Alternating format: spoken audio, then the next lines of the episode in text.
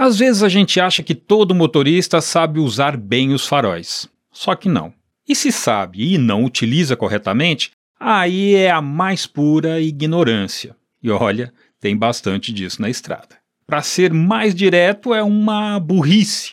Sim, porque farol desregulado ou farol alto na cara de quem vem em sentido contrário, principalmente se for numa pista simples, é um risco alto de colisão frontal. É porque você não, não enxerga, né? Você ele vai, tira tudo sua visão, né? Não tem como. Você já passou por uma situação assim de perigo? Já, já saí no acostamento, quase tô bem.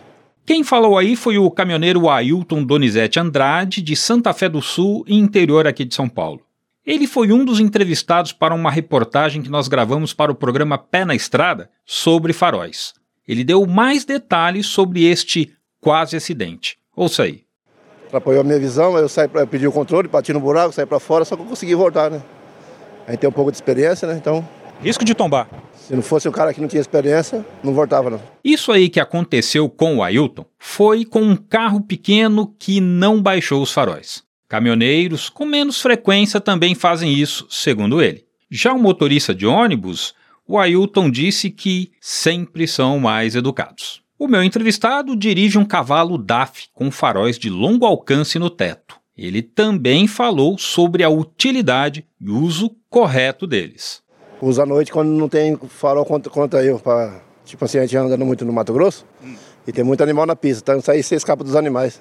Você vê de longe. Isso é bom. Mas tem que saber usar, né? E como que é o uso correto?